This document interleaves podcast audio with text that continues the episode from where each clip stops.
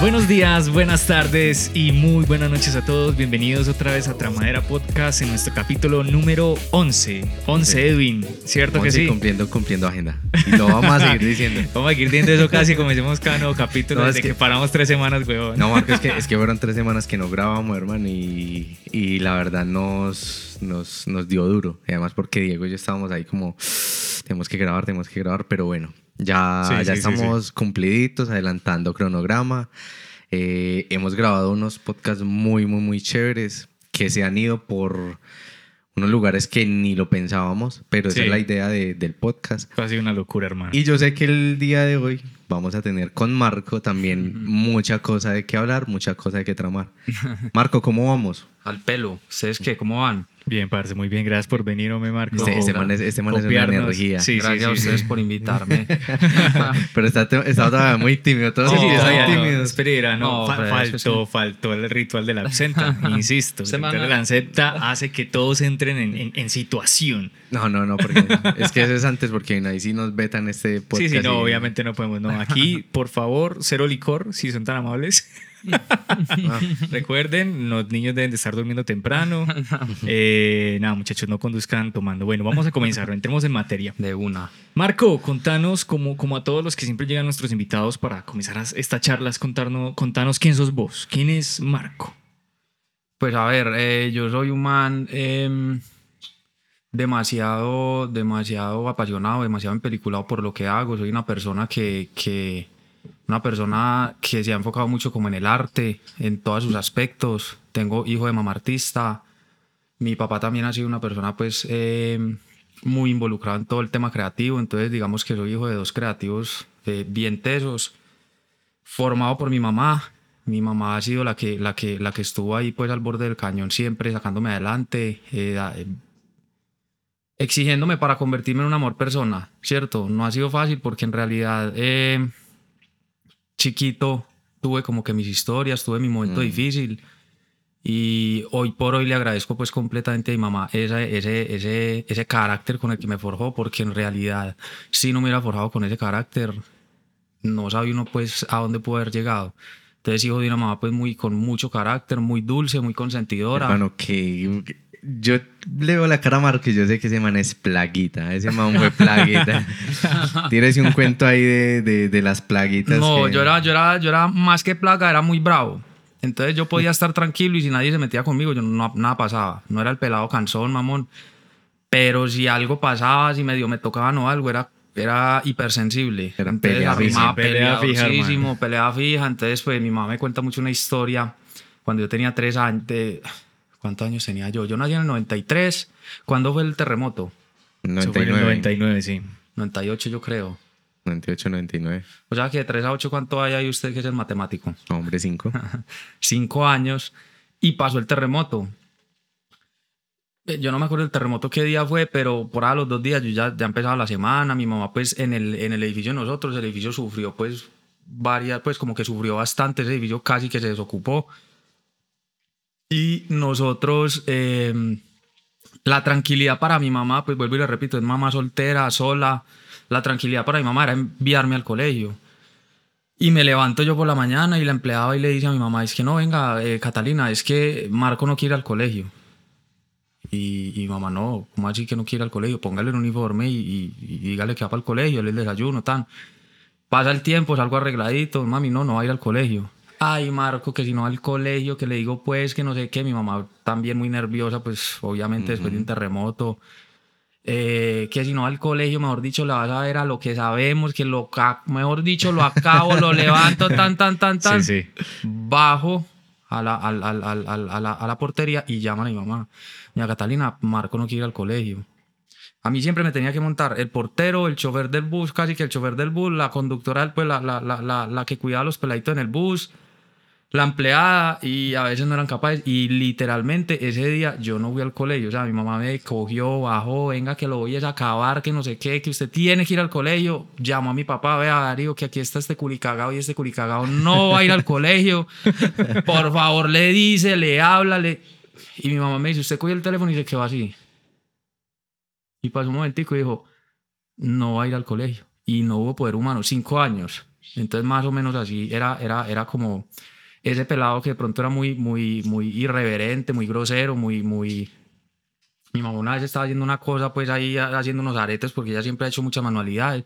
Mami, venga, ayúdeme con esto. Tres años también. Eh, me decía, es que, es que, mm, es que no, espérate un momentico que no puedo. Y yo, mami, si no, si no, si no me ayuda, pues me tiro por la ventana. Entonces ahí es donde entra el... Juepucha, está más complicadito. Entonces ahí era donde entra el carácter y Decidido. llega mi mamá y me coge la mano y me dice, venga mi amor, yo le muestro lo que pasa, vaya, usted se tira por esa ventana y allá todo eso va a quedar lleno de sangre y yo voy a quedar tranquila porque yo di lo mejor de mí y tengo otro hijo. Entonces mi mamá... pero... Ay, hermano. Pero muy consentidora, la más consentidora, pero cuando le ha tocado ser, ser una persona, digamos que fuerte, eh, ha sido fuerte, ha tenido carácter y digamos que eso es lo que yo más le agradezco hoy. Mi mamá ha sido una persona que me enseñó algo muy importante en la vida y es a cumplir lo que digo. Yo creo que yo no tengo una sola historia de algo que mi mamá me haya dicho y no me haya cumplido. Y no es que todo me diga que sí, muchas cosas me ha dicho que no. Pero, pero cuando ella se ha comprometido con algo, cuando me ha dicho que va a hacer algo, siempre me lo ha cumplido. Palabra de hombre que no me acuerdo de una sola, de una sola, de una sola vez que no me haya cumplido algo que ella me haya prometido. Entonces, digamos que hoy hago todo lo posible por cumplir con todo lo que digo. Obviamente uno entiende que a veces hay cosas que, que, que no salen o, o, o- o que de pronto pues, las cosas no siempre salen como uno quiere. Sí, sí, sí. Pero verdad. trato de cumplir con todo y soy exigente también con las personas en ese sentido. Ahí, ahí es donde uno ve como el carácter que, que va forjando uno desde pequeñito Sí, sí, sí. y, y a lo que lo termina llevando uno, ¿no? Sí, es verdad. La vaina, la vaina está en, digamos, en la madurez, la que dicen madurez, es convertir esas eh, etapas en fortalezas luego y de explotarlas en un, en un, en un momento laboral. Es decir, es que las cosas son así y, y por mi criterio debe ser así y no ser como tan blandengue o tan, tan Sí, total. sumiso Exacto, ser sumiso. en- en- en esas cosas. Entonces, por ejemplo, últimamente que trabajo con Marco, eh, eh, ha demostrado eso. Entonces, cuando me contaba la historia de, de- de lo, del, de lo del bus, yo decía, guau, pues con razón. Se nota y se nota. pero, pero, hay algo, pero hay algo chévere. Marco, vos no sos ni de Medellín. ¿De dónde? De dónde? Rolo, es lo que es Rolo. orgullosamente Rolo. Eh, pucha, mira, rolo con acento paisa, hermano. La- qué combinación es, rolo híbrido. No, yo nací, yo nací en, en- en Bogotá, pero nunca, nunca viví, pues tuve una época en la que viví en Bogotá, pero en realidad nací, de una me fui para Pereira, después estuvimos en Estados Unidos viviendo, me vuelvo a ir donde vivo en Bogotá y ya después Medellín. Y toda Ahí mi sí, familia, pues paisa, toda la familia por parte de mi papá es paisa, el papá de mi mamá era paisa y Y la le, familia y ahí por le parte- quedó el acento. Ahí me quedó el quedó acento. acento. Ahí me todo, quedó el en todo acento. eso le queda el acento. Marco, cuéntanos, vos hoy por hoy, ¿qué es lo que te hace vibrar? ¿Qué es lo que te hace eh, llenar eh, como profesional? Pues eh, para los que nos están escuchando y los Mar- que nos están viendo. y nos los que nos están viendo, Marco hoy tiene su marca que es Melodrama Creative Studio. Sí. Y aparte de eso es artista. Entonces, por ejemplo, cuando el- conocí el trabajo de Marco de, de, de- de los cuadros o, o de la forma en que toma fotografía más que de alta calidad o una fotografía producto y demás, es como el transmitirle por, por esa imagen lo que, él, lo que él vio. Y es algo como, como muy diferente. Lo veíamos, por ejemplo, eh, con fotógrafos que, que te comparten el, el trabajo y dicen- no te dicen nada, pero te transmiten todo. Exacto. Es Marco. mo- emociones, transmitir Ujú. emociones, el propósito del arte como tal. Exacto. ¿Vos cómo vives esa parte de arte en el diario vivir? Pues vea, la verdad, a mí lo que más me pone a vibrar en alto es mi profesión, es todo lo que yo hago. La verdad, yo soy una persona, como les dije ahora, requete, súper apasionada. Entonces, ¿qué me pone a vibrar?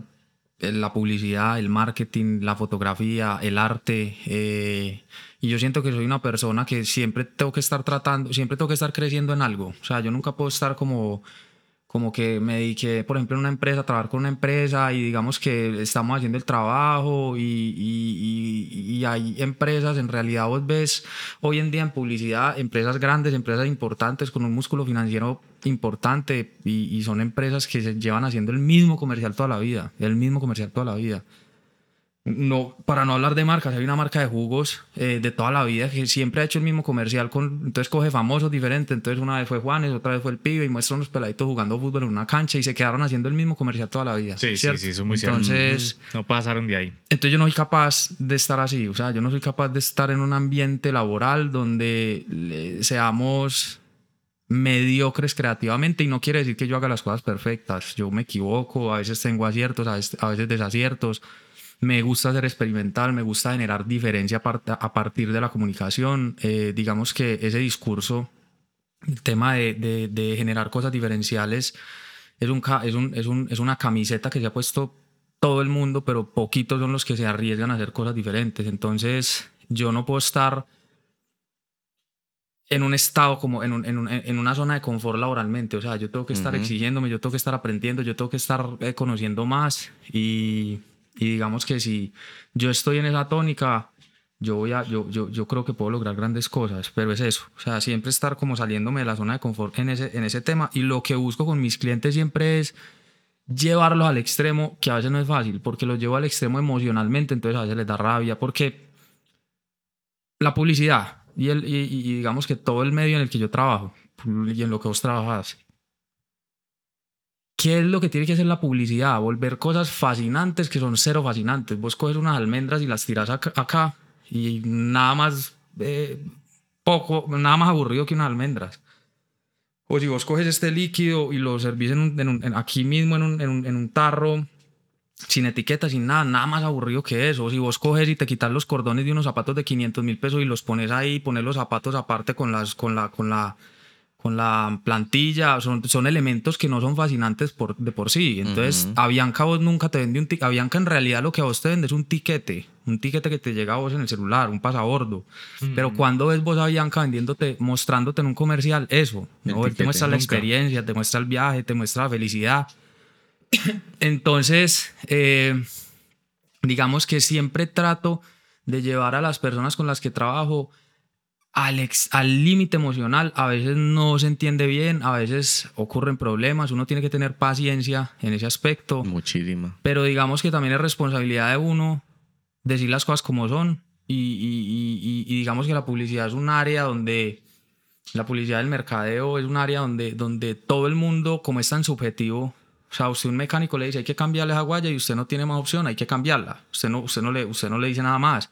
Pero el mercadeo, como es tan subjetivo, entonces la gente cree que, que, que están bienvenidas las opiniones, pero cuando usted deja que su área, todo el mundo llegue a opinar y a salpicar, ya, ya se, se, se vuelve algo demasiado difícil. Entonces uno tiene que hablar con criterio porque si alguien le está pagando a uno por hacer algo o, o le está pagando a uno por hacer una campaña o por hacer un video, por hacer unas fotos, uno tiene que ser responsable con ese objetivo y así le guste o no le guste al cliente, uno muchas veces le tiene que decir las cosas como son. Digamos que ese es el reto al que yo más me he enfrentado, pero digamos que es mi bandera y mi caballo de batalla y es lo que por lo que seguiré luchando. Digo, o No, sea, brutal. O sea, o sea, me imagino que también le ha pasado eso como a mí. Es que eh, sí, es que lo que dice Marco es muy cierto y estoy totalmente de acuerdo con la forma de pensar de Marco, porque es que el mundo de la publicidad lo decía, por ejemplo, Seba, Seba Sepúlveda, amigo de nosotros, que este man es un genio para, para vender ideas. El man decía como, como pues, es que mercadeo y publicidad es, es la carrera que todo el mundo sabe. Que todo el mundo sabe, el, el- el contador, el, el ingeniero, el, todo el mundo sabe marketing y de publicidad de mercado y cómo tiene que verse, cómo, de- de diseño también, todo el mundo sabe. Mm. Todo el mundo sabe.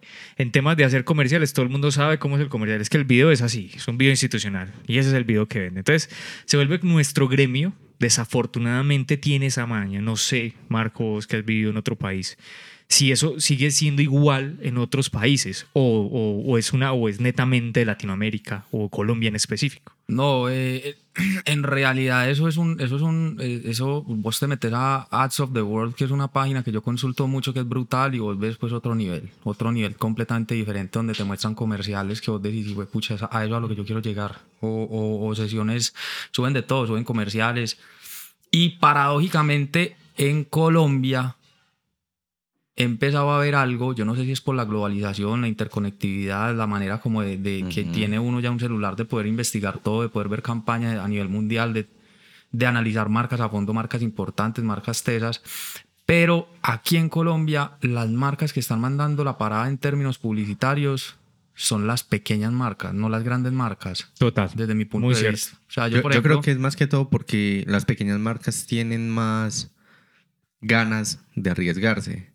Las grandes marcas se siguen sintiendo muy tradicionales.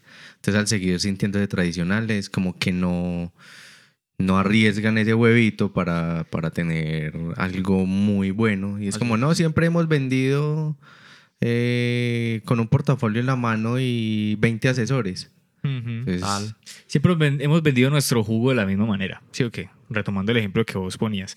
¿Qué es lo que pasa? Yo estoy viendo que esto es parecido como con la industria de la música en su momento, al menos en Estados Unidos, que fue donde más se fortaleció la, la industria de la música. Está pasando que las pequeñas empresas, al, al, al no tener, digámoslo, como esa, esa maña ya, ese tema de, de marcas que llevan mucho tiempo, que llevan esta vaina y que siempre hacen el mismo comercial, que siempre hacen la misma campaña, que siempre tienen el mismo copy, que si medio, medio renuevan el- la marca, la hacen, pero pues de la forma más útil posible para que, porque les da miedo, les da miedo el cambio.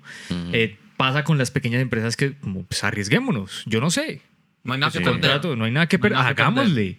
Hagámosle. Y eso, pasa, eso pasó con la época de la música, donde tuvimos los grandes músicos, donde tuvimos un Elvis Presley, donde tuvimos los Beatles, donde tuvimos a Queen. ¿Sí me hago entender? Músicos que todo el mundo conoce. Pero ¿cómo llegaron a ellos? Fue como alguien dijo, pues hagámosle, hermano. Pues no sé, yo no sé si este man es el, es el más o es el menos. Arriesgué, hagámosle. ujú. Tirémonos al agua porque esto es lo que necesitamos. Hay- Sí, hay- yo creo que hay una clave y es difícil de entender, pero cuando uno no tiene nada que perder, uno, uno, uno no tiene otra opción. Es que lo que yo le digo, a- lo que yo le decía hace poquito que estaba hablando con alguien, con una, una marca con la que yo trabajo, yo le decía, es que, es que, es que así usted quiera no, usted tiene dos opciones, o se arriesga y genera, genera, genera un diferencial, o llegan otras marcas y se lo llevan por los cachos, gente que esté dispuesta, gente que tenga un músculo financiero más importante. Entonces, ¿usted qué tiene que perder? En este momento usted no es el más reconocido, en este momento usted, eh, digamos que hace excelentemente bien su trabajo. Usted en este momento solo tiene dos opciones, o, o- o- o- o- se juega el todo por el todo, o, o- o- o eso pasa a la historia, así de simple. Sí, es que, Sí, es que, y no, y estamos en, en un momento de, arries- de arriesgarse, de tomar riesgos, de, de, de hacer y mover esa ficha que lo haga sobresalir a uno.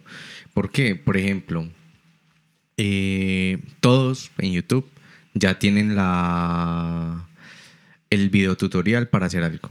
¿Cierto? Sí, sí, sí. En internet está el, el PDF con la fórmula de la Coca-Cola, por ejemplo.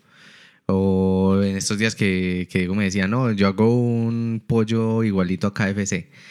Entonces, entonces listo. ¿Cuál, ¿Cuál es el factor diferencial que vos vas a dar en un océano de empresas que hacen lo un mismo que rojo. vos? En un mar océano rojo. Ujú. y cuál, cuál es tu diferencia. Entonces ahí, ahí es donde, por ejemplo, que, que les compartí el video que veo cada, cada diciembre, el de... Ah, se me olvidó. de esta agencia, una agencia independiente, creo que es de Nueva York, creo que Ujú. es. Que Se era, me olvida el el, nombre también, se me olvida. el que, era, que era el que hacía los, los videos de, de los ositos de Coca-Cola. Ah, me contaste. Ajá. Eh, que ese man, o sea, transmite tanto para una marca y muestra todo, todo, todo, todo, todo. El sentimiento y al final solamente pone el coso de la marca. Entonces, por ejemplo, lo de los jugos. O sea, muestran, digamos, pueden coger una marca de un jugo y solamente en dos segundos finales o en dos segundos en la mitad muestran tomándose un jugo y el resto Mm. es, es, un, es un impacto de sentimientos y de cosas que si una empresa tradicional no tiene la capacidad de entender de que es que no estamos vendiendo un producto sino una sensación, que el producto ya viene por añadidura, pero pues es lo que trae la, la plata. Entonces, ay, ahí es donde... Es que es eso, es que falta, falta mucho, mucho riesgo. Yo recuerdo un comercial de una, de una marca de helados, de, de, conos de helados, y este, hacen es, hacen es una película, un cortometraje, prácticamente. Y, y el corto se trata de la historia de una chica que, que trabaja en un restaurante así de paso, y llega un pelado que ella comienza a detallarlo, que el man va constantemente cada ciertos días, y ella comienza a detallarlo y comienza a gustarle. La nena, y, y hay un narrador, que es como una persona, una especie de ente mágico o algo así, que le está como contando qué es todo lo que está pasando. Y lo que pasa es que la nena enamora al man. Se enamora del man y lo que hace la nena es tratar de llamar la atención. Comienza a cantar una vez en medio de toda la gente y está tratando de llamar la atención. Resulta que el man es sordo. Aquí estoy haciendo spoiler del, del- del- del comercial, no recuerdo la marca. Si me excusan que yo para, para nombres de marcas me olvido mucho. Y lo que pasa es que al final se da cuenta que el man es sordo, que no, que no la podía escuchar, entonces luego vuelve y canta la misma canción, pero haciendo, haciendo obviamente lenguaje de señas. Ujú. El man le pone atención y el man la invita a que se los dos sienten a charlar. Después de que charlan, se van y se comen helado. Ahí, ahí sí. Ahí Después de como helado. 8 o 12 minutos de, de, de película, ahí sí se comen helado. El mero product a placement film. ¿Vos qué pensás de ese tipo de comerciales, Marco? Vos que te dedicas al marketing como tal.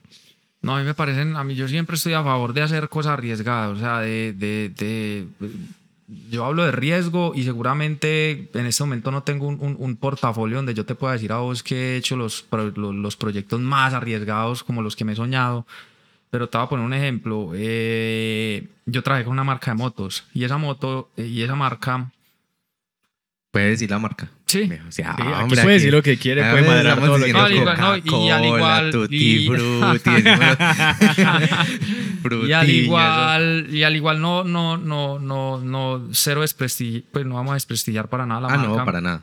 Pero pero en realidad tenían un tenían un tema en AKT y, y tenían una moto que llama la oh, hijo de madre cómo es la Dynamic Pro. Y la Dynamic Pro es un scooter es como una- un, un scooter muy enfocado o sea vos ves muchas mujeres en eso muchas enfermas pues muchas eh, peladas eh, que, que, que trabajan día a día eh, y, y es una moto muy fácil de manejar, es una moto que no pesa, es una moto muy bonita, porque digamos que del gremio de las scooters para mí es de las más bonitas que hay. Entonces digamos que ellos, ellos me decían, bueno, listo, tenemos, un pro, tenemos, tenemos algo y es que nosotros implementamos en esa moto un sistema de frenado que se llama CBS. ¿Qué es el sistema de frenado CBS? Que usted frena con la manigueta izquierda o derecha, no me acuerdo cuál de las dos, y automáticamente se activan los dos frenos. Ujú. Eso hace que la moto sea más segura. Entonces, a- ellos me dijeron, ya habíamos hecho un video, eh, pero ese video, eh, no sé, no generó mucho impacto. Y me fui a ver el video y el video es una persona con, con, con, con, un lenguaje completamente técnico, hablando un minuto sobre lo que es el tema de la tecnología CBS. Entonces, entonces era el man. eh, en AKT pensamos en tu seguridad, pensamos en tu seguridad cuando nadie le importa la seguridad, porque si no, porque si, a la gente le importara la seguridad, no manejaría y tomaría, no se, no se hamburguesas para que le taponen las arterias cada ocho días, no fumaría, no, no, no, no haría muchas cosas. ¿sí Sí, me sí, es entiendes? entonces, Ujú. entonces, entonces, cuando a mí me dicen, vení, es que nosotros estamos diciendo que es que estamos pensando en la seguridad de las personas. Yo muchas veces digo, bueno, listo, si ese, es- si ese es el enfoque de su marca como Volvo, explotemos ese concepto, pero en realidad la gente la seguridad no le, no le, no le importa mucho. Entonces, volviendo al ejemplo, era un man hablando súper técnico, el, el, el, el sistema de frenado CBS es un nuevo sistema que, que lo que hace es activar y no sé qué. y no sé Todo cuadriculado. Con la moto parqueada, con la moto parqueada. Hmm. Y yo llegué y les dije, venga, la técnica, la parte técnica no le importa a la gente. O sea, tenemos que olvidarnos de todos esos tecnicismos y de todo ese lenguaje difícil de entender. Hagamos una... Y, y me senté con una productora audiovisual muy tesa de Medellín, que, es, que son pues, digamos que un referente para mí muy, muy grande en todo lo audiovisual. Y llegamos y... a- a- a- llegamos a la conclusión y sacamos el siguiente video. Dijimos, listo, vamos a hacer esto fácil de entender. Entonces la situación era una peladita muy bonita, muy bonita, paseando un perro pasaba la moto, eh, en ese momentico la pelada como que se iba a tomar una selfie, ¡pum! se le suelta el perro. Y en esa la moto llega y ¡frum! le frena al perro así y queda casi a punto de, a punto, a punto de chocarlo. Y en ese momento eh, queda casi a punto de chocarlo. Y en ese momento genera como que eh, hacemos como un eh, motion graphic y entra la voz de la vieja. Entonces ya el solo hecho de que una mujer esté hablando en esa marca ya es, ya es como arriesgarse un poquito. Entonces, eh, entonces decía, vea, el, el sistema de frenado, la nueva Dynamic Pro viene con sistema de frenado CBS. Esto hace que las dos llantas se activen cuando frenas, ya. Y la pelada sigue, pasa, coge su perro y sale para y, y- y sigue corriendo. Y el man arranca en su moto. Entonces uno dice, es lo mismo, es decir, lo mismo, pero de una forma atractiva. El perrito, o sea, el solo hecho de usar un perro, la gente es boba con los perros. O sea, la gente se está, la gente se está volviendo súper extremista con los perros. Entonces el solo hecho de mostrar un perro es, es, es, digamos que algo muy bacano.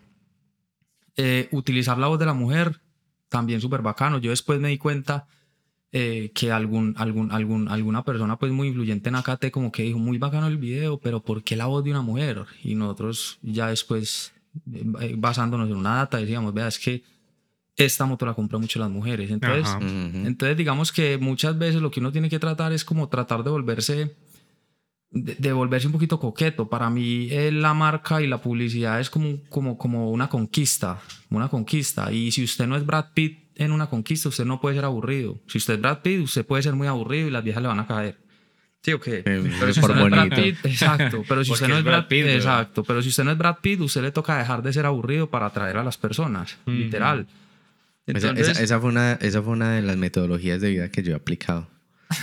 Viejo, usted es gordito, papi, le toca ser gracioso. Si no, si no, llórelo. Sí, weón. Pero ya no, es. ya estoy casado, ya no aplico mis, mis técnicas de, Ya, de sí, seducción. Funcionó, que es lo más Funcionó, importante. Funcionó, Ah, funcionó. Lograste el objetivo. weón. Sí, sí.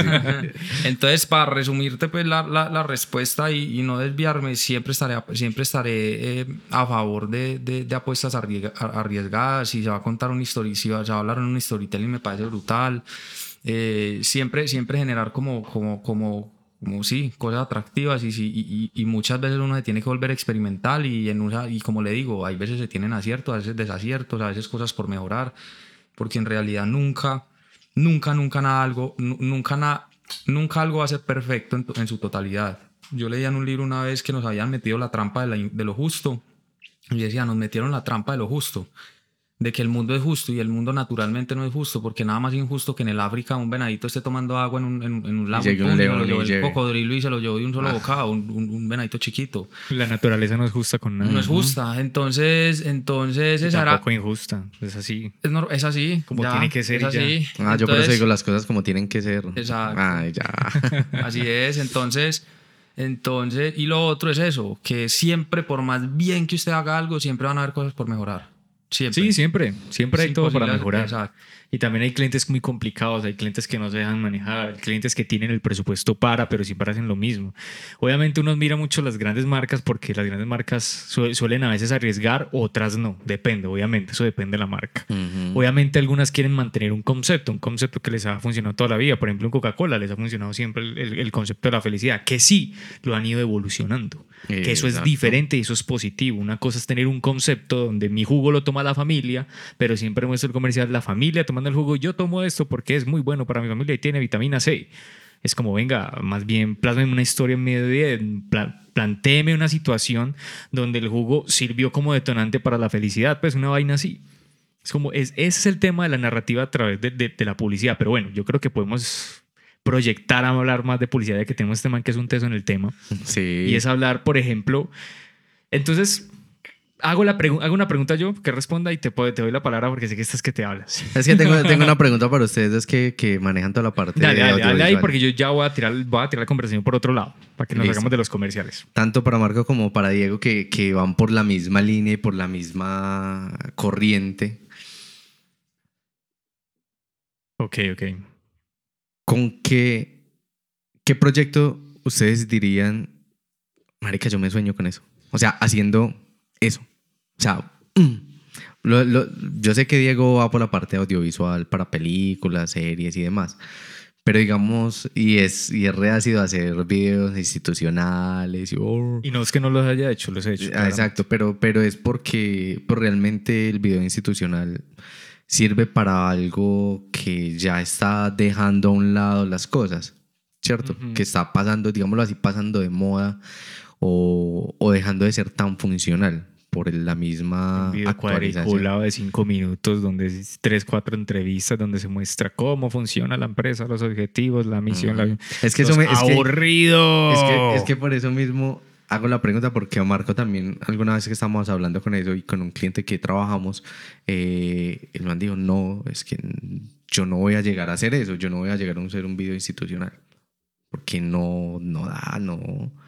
¿Y quién ve un video institucional? Vos lo puedes poner en una página web en la sección de nosotros y nadie le da clic a eso. No, ni la gente hace de la propia empresa. Ni la misma. Pero yo pienso que, yo pienso que ahí, va- ahí volvemos a lo mismo. Yo pienso que más que, más que decir que un video institucional no es bueno, es la Es forma lo cambia. mostramos, exacto. Porque, porque si yo, por ejemplo, tengo una importadora, un- una, una importadora de lo que sea, eh, y yo necesito eh, conseguir clientes en el exterior, va a ser una muy buena herramienta para que el cliente sepa con quién está negociando. ¿Sí me entendés? O sea, es una forma de edificar la empresa, edificar la empresa, darle valor, de crear expectativas, que la gente, si, vos, si, vos, si, si a vos te llaman hoy de, de Australia, te dicen, vení, lo que pasa es que nosotros tenemos una empresa de esto, de lo tan, tan, queremos distribuir tus productos. Y te mandan un video institucional donde hablan de quiénes son, dónde tienen las sedes, dónde ¿Sí me entendés? Es una manera de vos conocer la empresa, de generar un acercamiento, de edificar la empresa, pero hay que saber hacerlo, pues. O sea, a mí el tema de la, de la misión, el valor. es que, es que es, exactamente es eso. Es como es ir evolucionando el concepto. Por ejemplo, yo siempre he pensado que, que, lo que es el video institucional debería evolucionar lo que es el manifiesto. El manifiesto es manifestar una idea, un, un, un pensamiento, una forma de ver el mundo.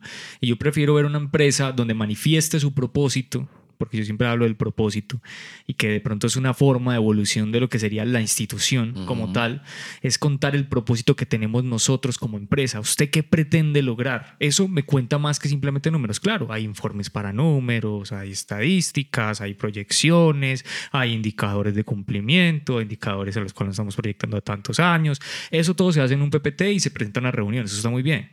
Lo que el tema, yo pienso que el audiovisual tiene que funcionar es como esa punta de lanza, porque también está el resto de la lanza, pero esa punta de lanza donde, ya claven el objetivo y el resto simplemente sea empujar. Si me hago entender con la analogía, Total, totalmente. entonces yo estoy de acuerdo contigo, hay que cambiar la forma de contar. Por ejemplo, yo siempre busco que con los clientes, cuando nos piden institucionales y que los hacemos y todo eso, es como darle, darle esa proyección hacia, hacia la idea, hacia el concepto, a través de la experiencia que brindan y de pronto de allí ya comenzar a sacar highlights que se nos servirían para futuros comerciales más experienciales, pienso yo. Sí, yo pienso que ahí lo que yo pienso que hay algo que afecta mucho a las personas y a las marcas en general y es que creen que con una pieza quieren decirlo todo. Y en realidad una manera, una, una de las formas de que usted crear fascinación con una marca puede ser la mística. Entonces es generar respuestas, generar preguntas sin respuestas, no revelar nunca la respuesta. Por eso es que vos ves que los documentales que quién mató a Michael Jackson, lo mataron o se suicidó, el doctor o no sé quién, y la gente es fascinada. Y usted se ve todo el documental y al final queda sin saber si lo mataron, si no lo mataron, si se suicidó, si no se suicidó. Entonces, de los aliens. Entonces ahí donde, entonces ahí donde está, ahí donde está el, el tema con la gente. Cuando usted llega a presentarle a un cliente, el cliente quiere que con una foto, con una pieza, con una estrategia en redes o con un video usted lo diga todo y eso nunca es, es, es, ilógico creer que usted con un video lo va a decir todo. Eh, y, usted tiene que entender cómo puede crear atracción y fascinación en las personas, eh, donde, donde, donde hay muchas formas. Una es la mística, otra es crear prestigio, otra es el poder, otra es el vicio. El vicio es, es, una, es, una, es una forma, digamos que muy, muy, muy, muy atractiva de usted generar fascinación. Hace mucho tiempo McDonald's sacó una, sacó una ensalada. Yo no sé por qué sacó una ensalada McDonald's, sino que el nuevo no quedó saludable. Y contemporáneo a eso, Burger King sacó una hamburguesa doble, doble carne con extra de no sé qué, con queso de no sé dónde, una hamburguesa súper extra, extrafalaria. Ese es el vicio. O sea, usted como que decirle a la gente, venga, coma, coma desenfrenadamente, que échese todas las salsas que quiera, si le haga daño. Eso es, eso es una manera de Dice crear fascinación. Lo de McDonald's fue un deséxito, lo de, lo de Burger King fue un éxito total. Cuando, las, cuando sacaron el tema de los cigarrillos, eh, que, que, que, hubo una normativa que eh, en la cajetilla del cigarrillo tenía que salir una foto de un cáncer o algo, se dispararon las ventas, porque usted en el cerebro, hay científicos que hablan de que usted en el cerebro, como hace mucho tiempo, eh, usted, huevo, usted salía pues a cazar que, que leones o, estaba en constante peligro, entonces dicen los científicos, algunos científicos hablan de que el cerebro o la mente humana de alguna, forma, de alguna forma extraña ese estado de peligro. Entonces que muchas veces está buscando como peligro, adrenalina, emoción genera ese, ese estado de peligro genera excitación y antes, antes eso, eso se habla, eso se habla desde, desde el comienzo que se comenzó ya a hablar de, del tema del cigarrillo, desde más o menos eso está, eso está planteado desde hace como 70 años, donde se, hizo, se, hicieron investigaciones donde se tenía que dejar de decir que el cigarrillo era bueno para la salud, porque es que publicidad de la época ahora de la publicidad decían el cigarrillo es recomendado, soy tu médico, te lo recomiendo, yo fumo tal cigarrillo, yo fumo esto. Y es verdad que se dieron cuenta con esos estudios de que la gente tiende a buscar el peligro. Ahora, yo entiendo que el peligro, digámoslo, es una forma natural, o sea, es, es, es parte, digámoslo, como de, de, de, ese, de ese atractivo que tienen ciertos elementos, pero también no tiene que ser precisamente como el punto de partida. Por ejemplo, yo nunca he visto un Burger King o el otro, ven y come y, y tápate las arterias del corazón. Pues. No, total, Sé, sé no. un hombre, sé mujer, No, no, ponte los no. pantalones. Completamente. Y no, y no. y Nunca de- eso. Y a- no, y, y- y- y decir que el vicio es una manera. Lo que pasa es que el término es un poquito fuerte, pero decir que el vicio es una forma de crear fascinación no quiere decir que usted lo tenga que decir directo, pero usted con una imagen de una hamburguesa ultra mega gigante donde claramente está desproporcionada en todo, en, la, en, el, en el- en el tamaño de la hamburguesa, en el tamaño de la carne, en el tamaño de las papas, en las salsas que le echan. en la- eso es una manera de usted incitar al vicio y la gente literalmente se Incitar al placer mundano. Y no, y no, y no, y no, Uy. y no todo eso, y no todo eso funciona, no, no, no, no, no siempre es la manera. O si usted tiene, si usted por ejemplo es Dolce Gabbana, pues acude al poder, al, al prestigio, a generar, a generar ese, ese- si usted es Donald Trump, usted, usted, usted místico no es, usted, usted genera mm, fortaleza, miedo, usted se, se muestra como una persona poderosa. La gente poderosa crea fascinación en las personas. Cuando, cuando, cuando, cuando se empiezan a generar ese tipo de, Yo creo que esa, esa misma vaina es la que generaba Dan Bilzerian, ¿no? Sí. Con sus Eh, mujeres, bueno, sus armas. Dan Bilzerian, Dan Bilzerian simplemente llegó en un momento indicado donde Instagram estalló y el tipo sa- sabía o se rodeó de la gente que sabía cómo era el cuento de, de- de- del Instagram, hermano. Pues ya que nos vemos por otro lado, Dan Bilzerian simplemente lo que mostró fue la vida que muchos utópicamente Querían. quisieran tener. Usted diga qué persona, hombre o mujer, no quisiera estar rodeado de culitos, digámoslo así, digámoslo jocosamente, culitos.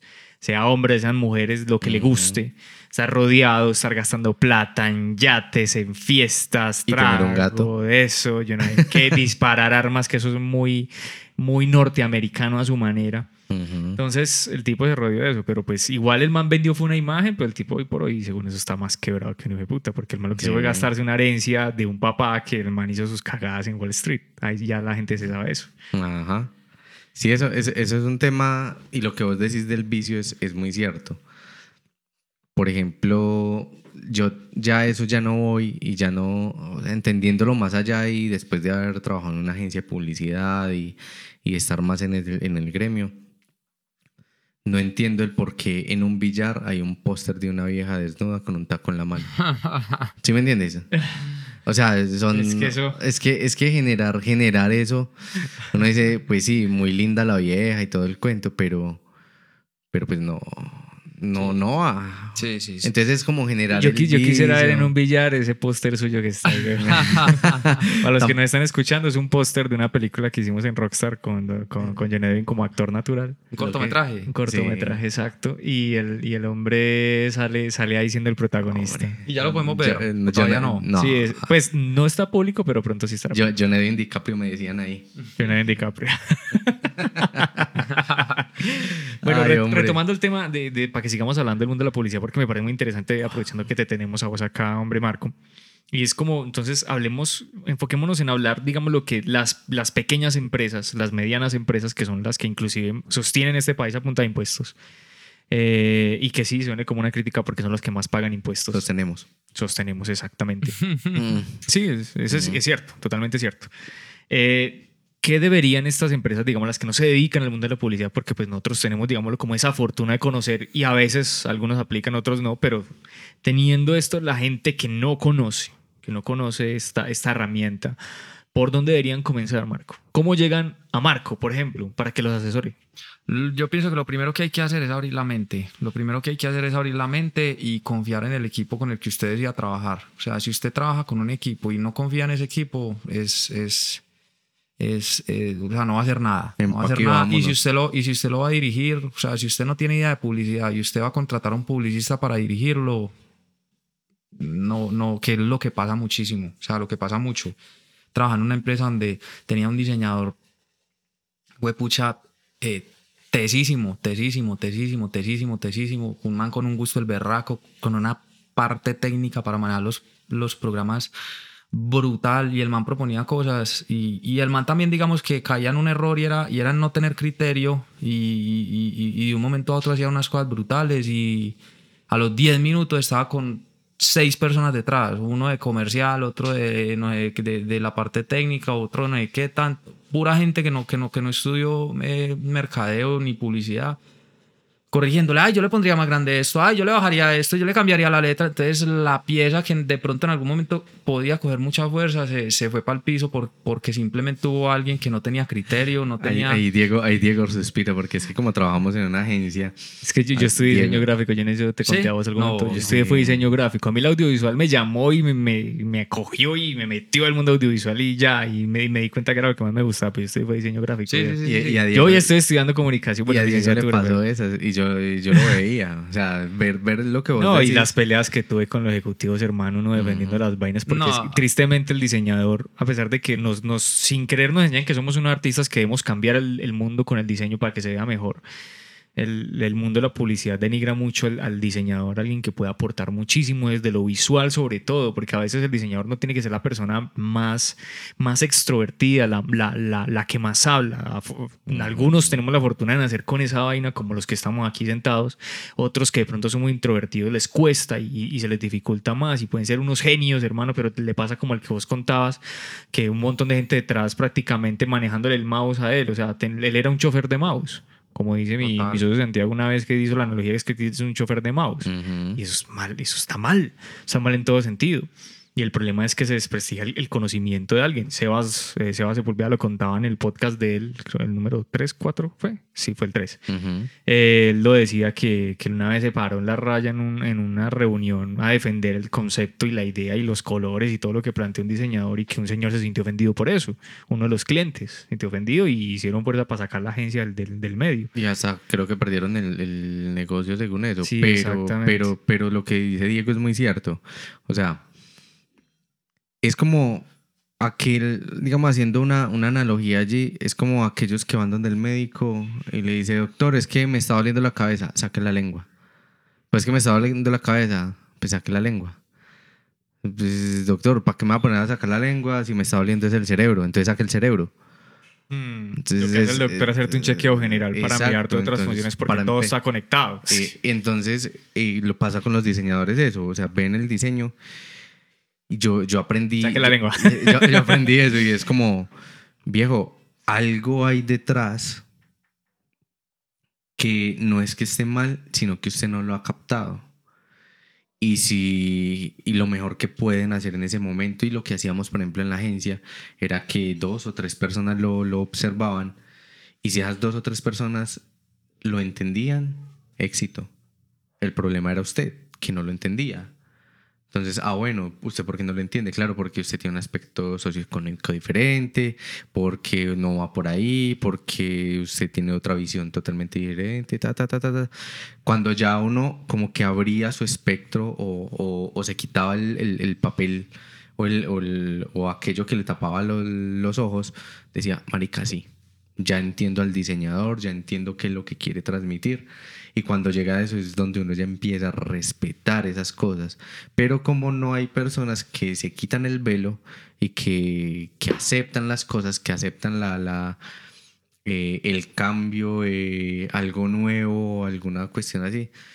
Entonces dice, no, eso no me gusta pase otro. Y ahí es donde lo que vos decís, se paran seis atrás, mm. súbamele la fuente, cámbiamele la imagen de fondo, y ahí, no, eso no amarillo y no rojo. Total, total. Y ahí es donde uno tiene que aprender a, a separar lo que le gusta de lo que funciona también, también es otra, clave. Yo creo que uno tiene que lograr un equilibrio, ¿no? En eso. Pero uno sí, obvio, no, claro. O sea, estética, estéticamente, digamos que hay, hay, hay, hay, tendencias que le marcan a usted un camino y que digamos que usted, bajo referentes, usted puede trabajar. Usted dice, bueno, listo, yo tengo esta marca y yo me quiero parecer a estas, un ejemplo. Entonces digamos que el tema estético es muy importante y le tiene que gustar a uno, pero uno tiene que separar completamente lo que le gusta a lo que funciona y lo que no funciona, porque si usted se conecta emocionalmente con una estrategia que claramente puede estar encarrilada algo que no quiere, que no, que no, que no está alineada a un, un, objetivo, por lo tan importante los objetivos, o sea, usted tiene que saber para dónde va, dónde quiere llegar. Pues si usted tiene una empresa y usted quiere hacer eh, publicidad y mercadeo y usted empieza, ah, bueno, listo, no, venga, eh, hagamos unas gorras sí, unas gorras bien bonitas y listo, saque una gorra bien bacana y excelente, no, se le abona que la gorra es bacana. Pero ven, entonces esa gorra, ¿quién se la va a entregar? ¿Por qué una gorra? ¿Por qué una camiseta? Porque, ¿sí me entendés? Entonces es como, exacto, y es como, no, y es como decir, vea, para unas marcas funciona la gorra, para otras marcas no funciona la gorra. Es, es, es, es más o menos eso. Entonces es como dejarse asesorar. Si usted tiene una marca, tiene que confiar en las personas. Obviamente su, su punto de vista siempre es bienvenido. Escuche los argumentos, deje el ego a un lado. Tiene que dar el ego a un lado porque sí, porque hace poquito yo, yo una vez estaba hablando con, con, un man, trabajo con una empresa de, de accesorios automotrices y me decía, ay, no, vení, es que el contenido de valor es importantísimo en Instagram. Y yo le digo, excelente. Y él me decía, ¿qué tal si subimos unas, un video eh, diciendo, no sé, cuándo cambiar las plumillas? Y él le decía, ¿cuándo cambiar las plumillas? Eso es lo más aburrido que existe. O sea, eso es valor, listo, pero a la gente no le importa cuándo cambiar las plumillas. O sea, O sea, la- las personas van a, O sea, no, a lavar el carro y como le digo- ¿Usted sabe cambiar plumillas? Sí, cámbiamelas. Eso, Ya. como le digo, usted tiene que ser es atractivo, usted tiene que generar con contenido de valor correcto, pero de valor bacano. Entonces, eh, eh, John y yo estamos trabajando con una, em- empresa y, e hicimos el lanzamiento de una tienda online y una página web hace tres meses y, a esta, y esta semana estábamos haciendo el análisis de data. Es una empresa eh, del sector automo el- del accesorio automotrices y Edwin me decía, vea, el cliente que le llega a usted o, o- o el público que ustedes tienen le gusta el cine, le gusta la tecnología. Entonces yo ya con eso yo digo, listo, vamos a recomendar cinco documentales. Entonces un post, top 5 documentales recomendados. Entonces está el de la Fórmula 1, está el de Michael Jordan, está el de... Mucha gente dirá, ay, venga, pero es que nosotros, ¿cómo se le ocurre sacar unas películas? Y es que nosotros estamos vendiendo esos accesorios para carros. No, eso es entretenimiento, es el interés de la persona. O sea, es volverse un poquito coqueto. Ahí donde yo digo, arriesguese, arriesguese. Si usted tiene una hamburguesería, hay dos hamburgueserías en, en, en, en Medellín. Digamos que Medellín para mí es un- una plaza durísima porque nos llevan eh, ventaja y digamos que en publicidad. Allá es donde Sí, yo he obvio. visto que la publicidad y el mercadeo en marcas pequeñas está muy, muy, muy poderosa. Y hay dos marcas de hamburguesas. A mí me encantan las hamburguesas. Y hay dos marcas de hamburguesas muy, muy, muy ricas las dos. Pero hay una que crea comunidad, hay una que te habla de música, hay una que te habla de, de, de música, de películas. eh, te crea una mística como con las hamburguesas. Entonces, de un momento a. O sea, es, es, es muy coqueta y crea una comunidad porque vende un estilo de vida, no vende hamburguesas, vende un estilo de vida literal. Mm. Y hay otra que si vos te pones a analizar las fotos, pucha, son unas fotos espectaculares, unas fotos deliciosas, se ve súper provocativo, pero, pero, pero se quedan ahí, se quedan ahí. Ajá, Entonces, ajá. hay- hay- Que eso hay- está bien, pero. eso no, más o sea, la, la foto ultra mega espectacular está súper bien, pero si usted se queda subiendo hamburguesas, de fotos de hamburguesas hermosas, y eso es lo único que usted sube, usted se vuelve aburrido. Porque usted ve las cinco primeras hamburguesas y usted dice, uy, qué delicia, la cuarta, uy, no, deliciosa, las alitas, uy, no, exquisitas estaban, pero de un momento a otro, listo, ¿y qué más me va a dar? Ujú. ¿Qué más me va a dar? O sea que en cambio el otro a vos te habla de música, te habla de películas, te habla de tendencias, te habla sobre la marcha de la marihuana, te habla sobre la marcha de la cuando ahí está la marcha del LGTB. Saca una hamburguesa con un pan así con todos los colores de la bandera gay. Entonces, mira que también hace una crítica social, como que abra su, su mente, abra su. su- ¿Sí me entiende? Entonces, en la, en la marcha de la marihuana saca una hamburguesa con, con gotas de CBD.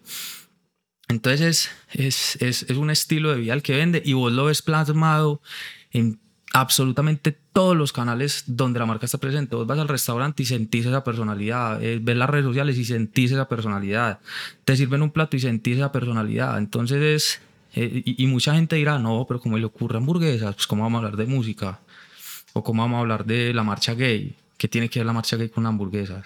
Nada. Y ahí, y ahí Pero es la donde- personalidad. Es diferencial. Tiene que ver, ¿no? No, donde tiene que ver todo. La gente que está detrás haciendo las campañas, la estrategia, como dice Marco. Porque es que pasa, o aquí va, para que sigamos hablando del tema de la estrategia, aquí pasa es que todo el mundo cada año habla, ¿qué es tendencia? Este año la tendencia son los podcasts. El año pasado eran los videos. El año pasado, las fotografías. Ojo pues. Ajá. El antepasado, los posts. Eso es tendencia. Marica, unas huevonadas que uno dice, sí, todo esto son herramientas para comunicar. Total. Pero es que, y, y- y alguien, si alguien se pare y dice, ¿y la estrategia? ¿Cuál es? Las gorras. Ah, es que la tendencia este año son las gorras. Oiga, pues, Gorras. ¿cuál es la estrategia? ¿Cuál es la estrategia alrededor de? ¿Vos para qué vas a vender gorras? Por ¿Vos ejemplo, para qué? uno vendiendo gorras por allá Pues la gorra. Ahora, que- ahora que no es fácil, gorra, no es fácil, porque esto, por ejemplo, si, si algún- alguien que está comenzando su, su hamburguesería, digámoslo así como coloquialmente, hamburguesería, su, su, su venta de hamburguesas, dice, listo, yo las voy a conectar con las películas, pero ¿qué hago?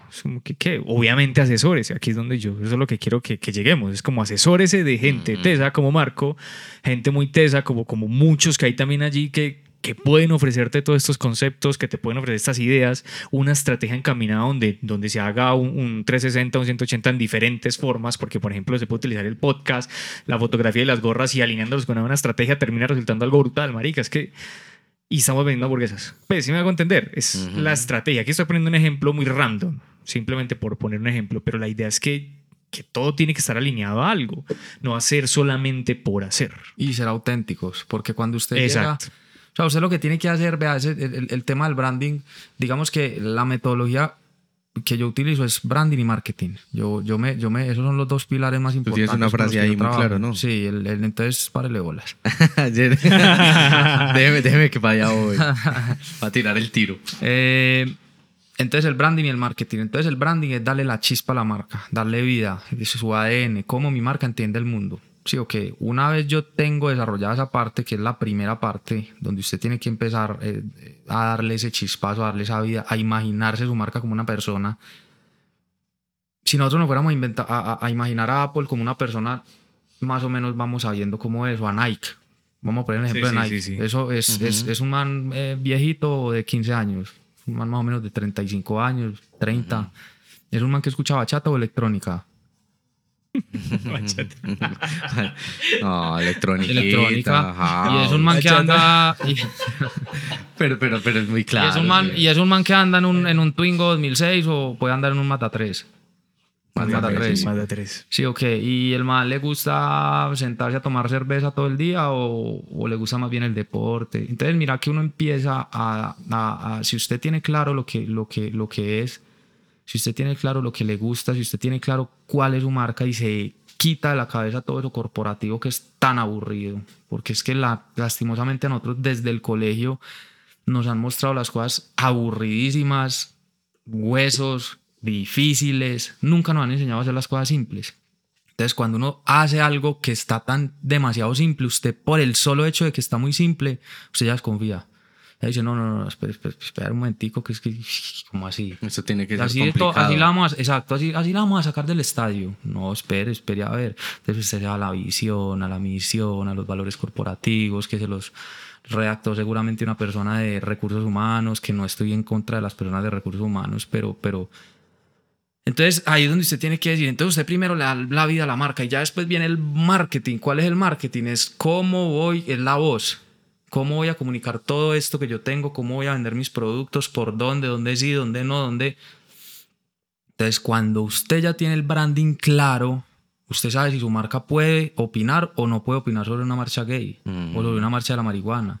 Usted sabe si su marca debería hacer podcast o no debería hacer podcast. Usted sabe si su marca debería de, de- de- de tener un tono comunicativo enfocado al prestigio o enfocado a la mística. Entonces, es básicamente, entonces, la frase la que vos me estabas diciendo es que el branding sin marketing carece de voz y el marketing sin branding carece de alma. Andy Stallman la dice, un, un- un- un argentino muy teso, argentino demasiado teso, eh, que, que, que, que da unas conferencias brutales de branding. Entonces, básicamente es eso. Parce, es que, es que es- el mundo del marketing es bastante complejo. El mundo de la publicidad al que nos dedicamos nosotros. Bueno, Ujú. yo, yo juego ahí, hago ping Ah, con, la, con el ping-pong. cine y con la publicidad, porque pues yo crecí con el mundo de la publicidad. Pero afortunadamente también en, en todo lo que ha sido la publicidad alrededor de la comunicación en general. Y yo estoy proyectando una carrera como artista pues hacia, hacia el cine porque quiero, porque me gusta y porque me nace. Más allá de eso, eh, y de construir, digámoslo, como camino para que otros lo puedan recorrer a futuro, es, es como el propósito, siempre terminamos en eso.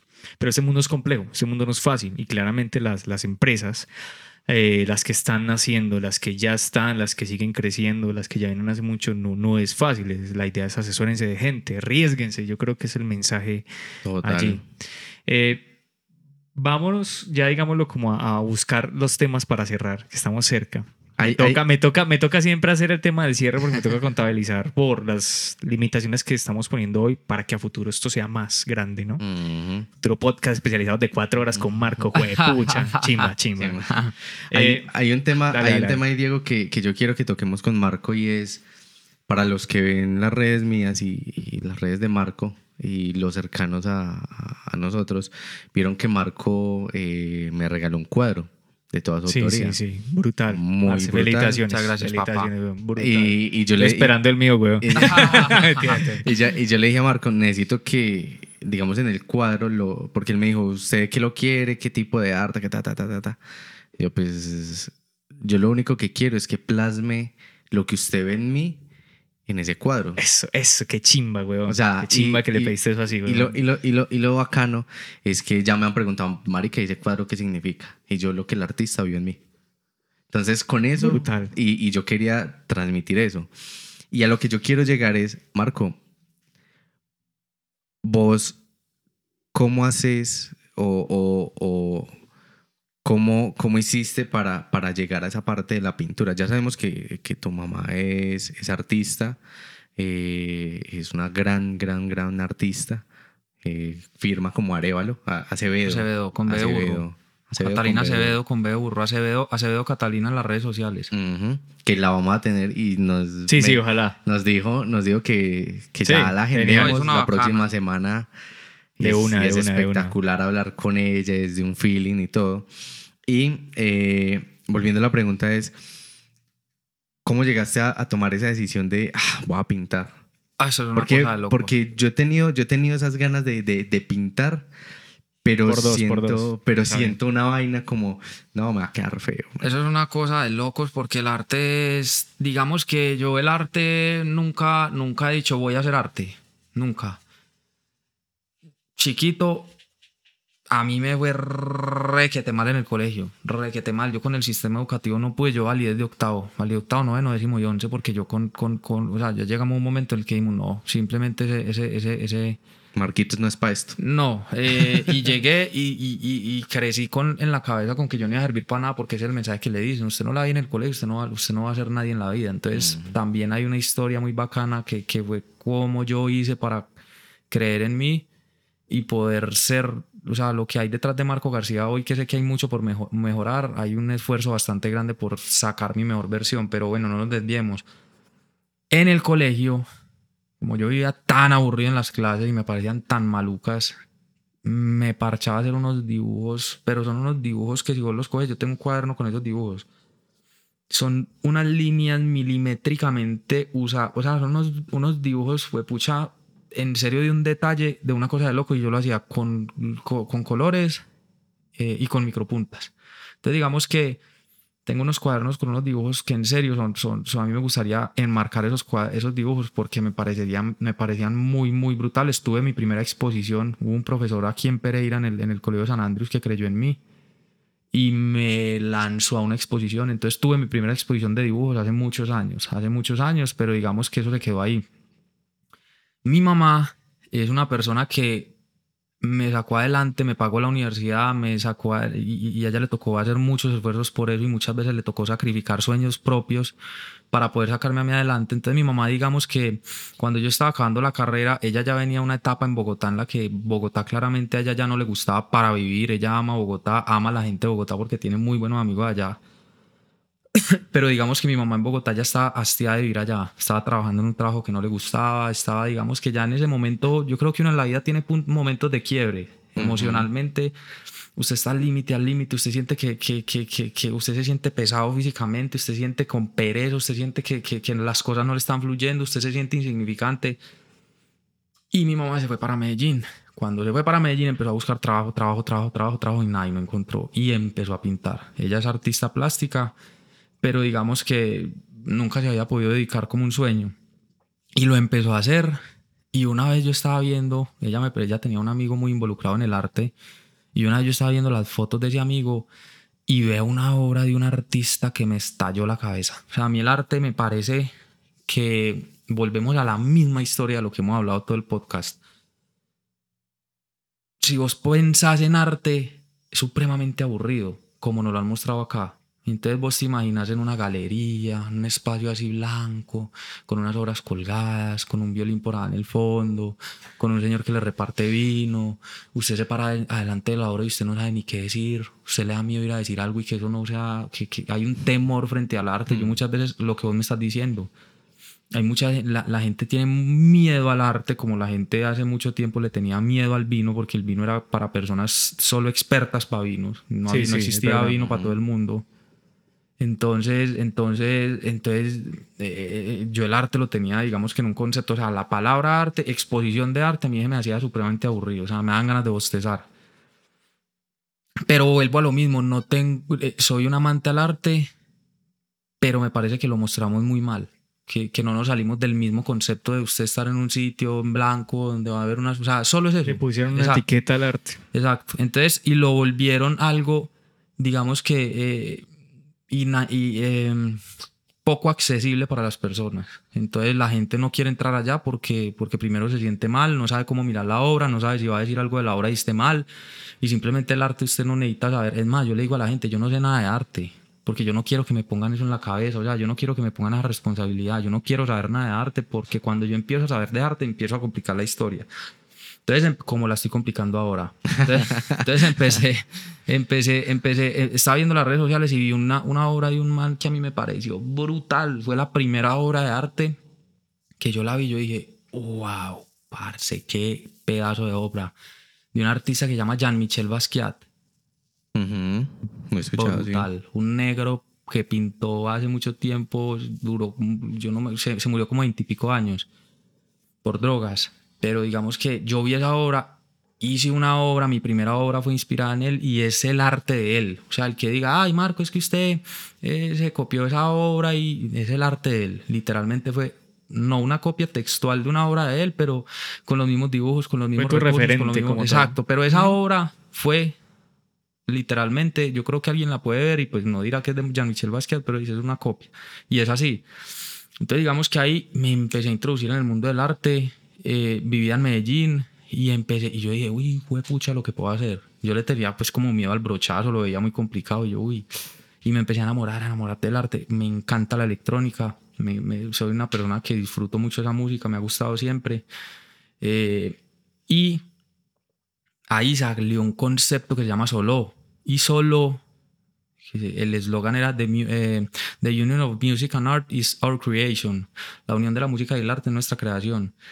Y yo lo que quería hacer era precisamente romper ese, ese, ese, ese esquema donde nos han enseñado a ver el arte. Y yo lo que quise fue decir, voy a empezar a hacer eventos donde la gente esté expuesta a una exposición de arte sin que lo sepa. en otro concepto. O sea, usted se puede estar tomando una, una... Entonces yo empecé, por ejemplo, la primera fiesta fue en un bar. Entonces usted era en una fiesta literal con una exposición de arte. Entonces hacíamos todo un concepto, sacamos bengalas en esa fiesta, habían obras por aquí, obras por allá, eh, el DJ tocando. Entonces vos estás en un ambiente, estás en una exposición de arte, pero no estás en un espacio frío, como que como, no, estás pasando bueno, estás rumbeando, estás con tu novia, te estás tomando una pola o lo que sea y mm. estás viendo una exposición de arte.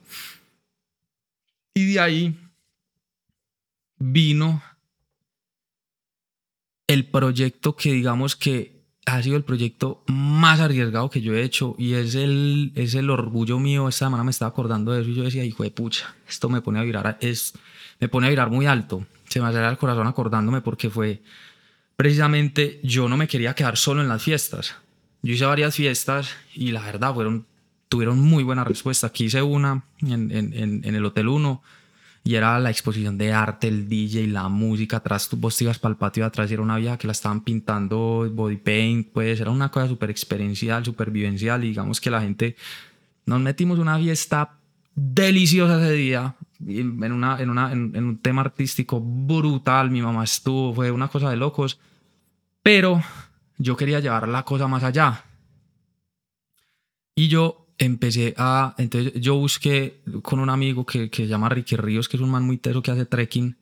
Me conectó con unos manes de Abejo que tienen un, un hotel que se llama La Peña Abejorral. La Peña Abejorral es una, es una, es una, es una zona donde ellos tienen un hotel ahí y es para los escaladores. Digamos que uh -huh. en, en, Antioquia los escaladores o en Medellín tenían la piedra del Peñol que tiene muchas restricciones y, digamos que lo han, lo han desmejorado mucho pues por, por el turismo y todo. Entonces muchos escaladores no quieren ir allá. Entonces este hotel se convirtió como en el hotel de los escaladores para ir a escalar la peña. Entonces la peña es una roca gigante donde ya tiene varias vías, ellos como que van descubriendo como que caminos, es un cuento brutal, es una peña, vos llegas a la finca y caminas media, 40 minutos y llegas a la peña. y, y yo dije, yo quiero hacer una exposición de arte allá. Yo quiero hacer una exposición de arte allá, ya va a terminar en... en, en, en- en- No te preocupes, No, hombre, te hombre. Estamos- estresados, los estresados. No. te estamos escuchando, güey. No, yo, yo- no, no, yo me estoy imaginando la reloj. peña. Pero- acá concentrados escuchando y dice ya estresado. Y yo subí, yo dije, de puta, yo quiero hacer una exposición de arte acá.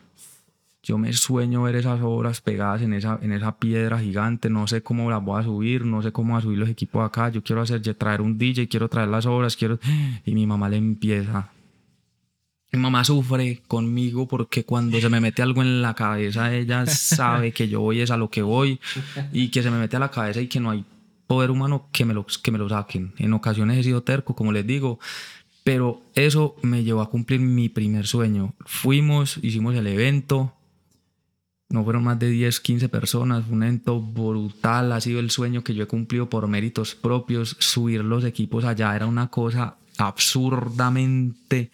Ya teníamos que subir energía hasta la peña. Para subir energía tuvimos que contratar una planta eléctrica. Esa planta eléctrica pesa lo que no está escrito. Le metimos unas barras, unas guaduas a esa- a esa a esa planta eléctrica. Éramos tres campesinos de la región, yo y otro amigo que era el escalador subiendo y el amigo y yo éramos así, no, bueno, hágale, cójalo usted tan. Tenemos un video de cómo subimos esa cosa, nos resbalábamos, nos caíamos. Esos, man- esos campesinos me miraban y me decían, uy, yo nunca había hecho algo tan difícil. O sea, fue una cosa que nos llevó a físicamente al extremo. O sea, físicamente fue, fue pucha, súper desgastante. Mi mamá siempre, no, que mi hijo, mi amor, eso no, pues es que cómo vamos a subir la energía hasta allá, cómo no sé qué, cómo no sé cuánto. O sea, el, el, el, el- proyecto, si lo hubiéramos analizado por viabilidad, era 0% viable. 0% viable. Menos mil por ciento viable. Entonces eh, subimos esa planta, subimos los equipos, subimos los parlantes, subimos los cuadros. Era un man eh, escalando, colgando los cuadros. Esos cuadros se veían en esa peña brutal. Llevamos una vieja que hizo yoga en la, en, la parte más alta de la roca. Entonces eran unas, peladas que fueron con mi mamá, con mi tía haciendo, haciendo yoga. Mejor dicho, nos cayó un aguacero el berraco fue la experiencia más brutal que yo hice y digamos que es lo más, el orgullo más grande que yo tengo. Eh, eh, fue esa exposición que yo hice y la pueden encontrar en YouTube como Solo, ¿Cómo se deletrea la Peña Borra, eh, S-O-L-O con tilde. Solo, con tilde en la última O. Solo La Peña Bejorral y Juan en Mesa. Entonces ahí tenemos una producción, fue la, la primera producción que yo hice pues con un amigo, la primera producción audiovisual. Digamos que no, ese, es el orgullo más grande que yo he tenido y a eso me refiero cuando uno, cuando digo que uno se tiene que salir de la zona de confort como marca, que uno se tiene que arriesgar, que uno tiene que mirar a ver cómo puede generar valor diferencial, cómo puede hacer cosas diferentes y, y no, en ese momento cuando vos me preguntaste lo de los riesgos se me había olvidado ese, ese tema y lo he estado pensando muchísimo. Inclusive ayer le escribí al, al, al escalador, pues uno de los socios de allá de la peña y, y estábamos acordándonos de todo eso y fue brutal, brutal, brutal, pero a eso me refiero porque fue una exposición de arte completamente salida de lo que... De lo, de lo contemporáneo, conte- de, de- las o sea, paredes blancas. O sea, sí, eh, al 500% un riesgo. O sea, eso, fue salirnos de la zona de confort y hacer algo diferente y... Y, y, y esta semana estaba hablando con una amiga que me acompaña y yo le decía, uy, parce. Pues, en Meros serio, que- no, no, no, en serio que, que- que acordarme de eso me pone a vibrar altísimo, altísimo, O sea, altísimo, que vamos a altísimo. tener un solo versión 2, volumen 2. Sí, Esto eso- está eso es- sonando a eso. Vamos a hacerlo de una. Vamos a hacerlo. Que busca Vamos a la peña. Pero el arte es para disfrutárselo. El arte Claro. es para hablar de él. El arte usted Para no, sentirlo. para sentirlo. Usted pa' no tiene que saber nada de arte. Eso. Así como usted no tiene que saber nada de mecánica para montarse en un Ferrari y disfrutarlo. Entonces hable de arte. No crea que tiene que saber de arte. En, en- en el arte no es correcto o incorrecto. El arte es simplemente una representación de lo que el artista tiene adentro. Y de interpretación de Y cada uno. que lo interpretación de cada De lo uno. que cada uno siente, es verdad. Sí, a mí me parece que Es- cuando... Hay que desmi- desmitificar ese tipo de cosas. Y cuando usted llega y, y- y se pone a explicar una obra, pues ya, parce, coja el vino y váyase, porque eso es la por boba que un artista puede hacer para mí. Un- un- una obra simplemente lo bonito de la obra es esa, esa, esa, esa, esas- ese millón de significados que puede significar, valga la redundancia, en alguien, porque pues para vos significa una cosa, para vos otra, para mí otra. Eso es lo bonito del arte. Si yo me paro al lado de la obra y digo, es que yo estos colores los puse por esto, por esto, por esto, por lo demás allá, y este círculo está aquí porque ya mató la magia. Ahí, ahí vamos a sí, tener... cuando pueden explicar cosas. No, ya mató A la mí, a mí magia. cuando me preguntan, ahorita estamos hablando antes de, de comenzar, estamos hablando de cine y me preguntó que por qué tal vaina de una película. Y yo era como, ah, bueno, sí. A mí me gusta hablar de cine, de otras películas. Prefiero nunca hablar de- del cine mío. Eso sí, dejo que cada que el que lo vea bien pueda opine, diga lo, Ujú. que, lo, que, lo, que, lo que sienta, lo que vea. Y estoy de acuerdo contigo. El arte hay que disfrutarlo. Hay que disfrutar los procesos de la vida, hay que disfrutar cada momento que vivimos, hay que disfrutar el vino que tomamos y no hay que ser un experto para, para eso, no hay que ser un experto en nada, no hay que ser un experto en el cine para disfrutar una película, Totalmente. no hay que ser un experto en café para disfrutar del buen café, no hay que ser un experto en la vida para disfrutar en la vida. Entonces, simplemente disfruten y estamos esperando el solo volumen 2. Muchachos, hemos llegado al final de esta tramadera. Producido aquí por Diego Rockstar Films. Por Rockstar, por Rockstar yo, Films la- yo- yo hago la puesta en escena artística y Diego Qué encarga el qué resto. chimba, weón. Sería brutal. De una ojo, pues que que, sí, yo lo que digo lo cumplo y espero que usted Yo también. Ay, también. yo, yo también. Cuente con eso. Excelente. Parce, eh, no, muchas gracias, Marco. A chimba, no, Qué chimba, de verdad. gracias. Por venir, hermano. Qué energía. No va a ser la primera vez que vas a estar acá. De una Hay mucho, hay mucha, mucha tela por Mucho cortar. gracias, Muchos temas papá. que seguramente siempre dejamos abierto un montón de temas que se pueden explorar más a profundidad. Seguro que sí. Y lo vamos a estar haciendo. Edwin, gracias como siempre, hermano, por que vamos en este camino sumando, sumando números, Sí, sí. sumando recuerdos. Y cumpliendo. Y cumpliendo. Diego, muchísimas gracias a ti, a Marco, que, que yo le había prometido, o bueno, no le había prometido, me había prometido a mí que quería compartir con Marco un- un- una cerveza así, una cerveza hablando, charlando, saliéndonos de, de- del box de, de- de estar frente a un cliente, trabajando frente a un cliente con la idea.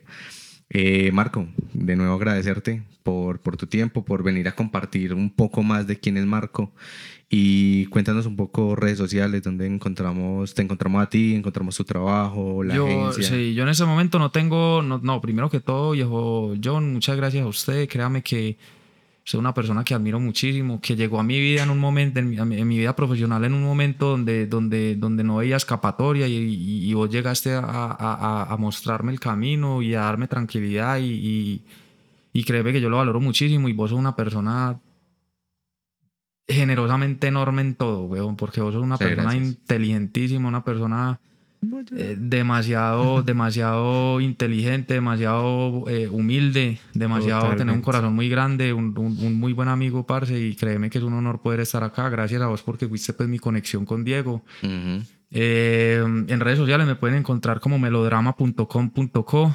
Eh, redes sociales personales no tengo. Tengo eh, el, el del estudio creativo que lo acabamos de abrir hace menos de dos meses.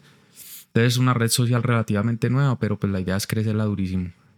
Total, Listo. total. Ahí encuentran a Marco y a Estudio Melodrama. Melodrama.com.co. Así es la red. Así es redes la red sociales y la página web. O sea, eso fue un tirazo. Hecha por arroba yo le hago la web, claro que sí. Y- Dirección de, de arte de, de Marco. Sí. Nos dándole duro. complementamos muy bien, nos Qué bacán. complementamos demasiado Es- bien. Eso es lo lindo de estos espacios, Sí, lo que se sí, puede sí. ver, lo que se complementa, lo que se hace. A todos muchas gracias por habernos acompañado en esta tramadera, en otro capítulo más.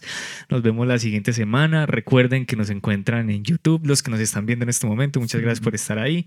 YouTube es difícil de, creer- de crecer, Sí. pero ahí vamos, poco a poco. Vamos, los, sí, lo- los hoy a hoy, 30 y algo de amigos que están ahí. Gracias por acompañarnos Vamos a ver en este nos- proceso. Los de Spotify, los de, los de Instagram con los Los de. Facebook también. Muchas gracias y seguimos con esta tramadera en la próxima. Chao, chao. Hay que sacarla del estadio, muchachos, así va a ser. Totalmente cierto, Omar. Ahí nos vemos.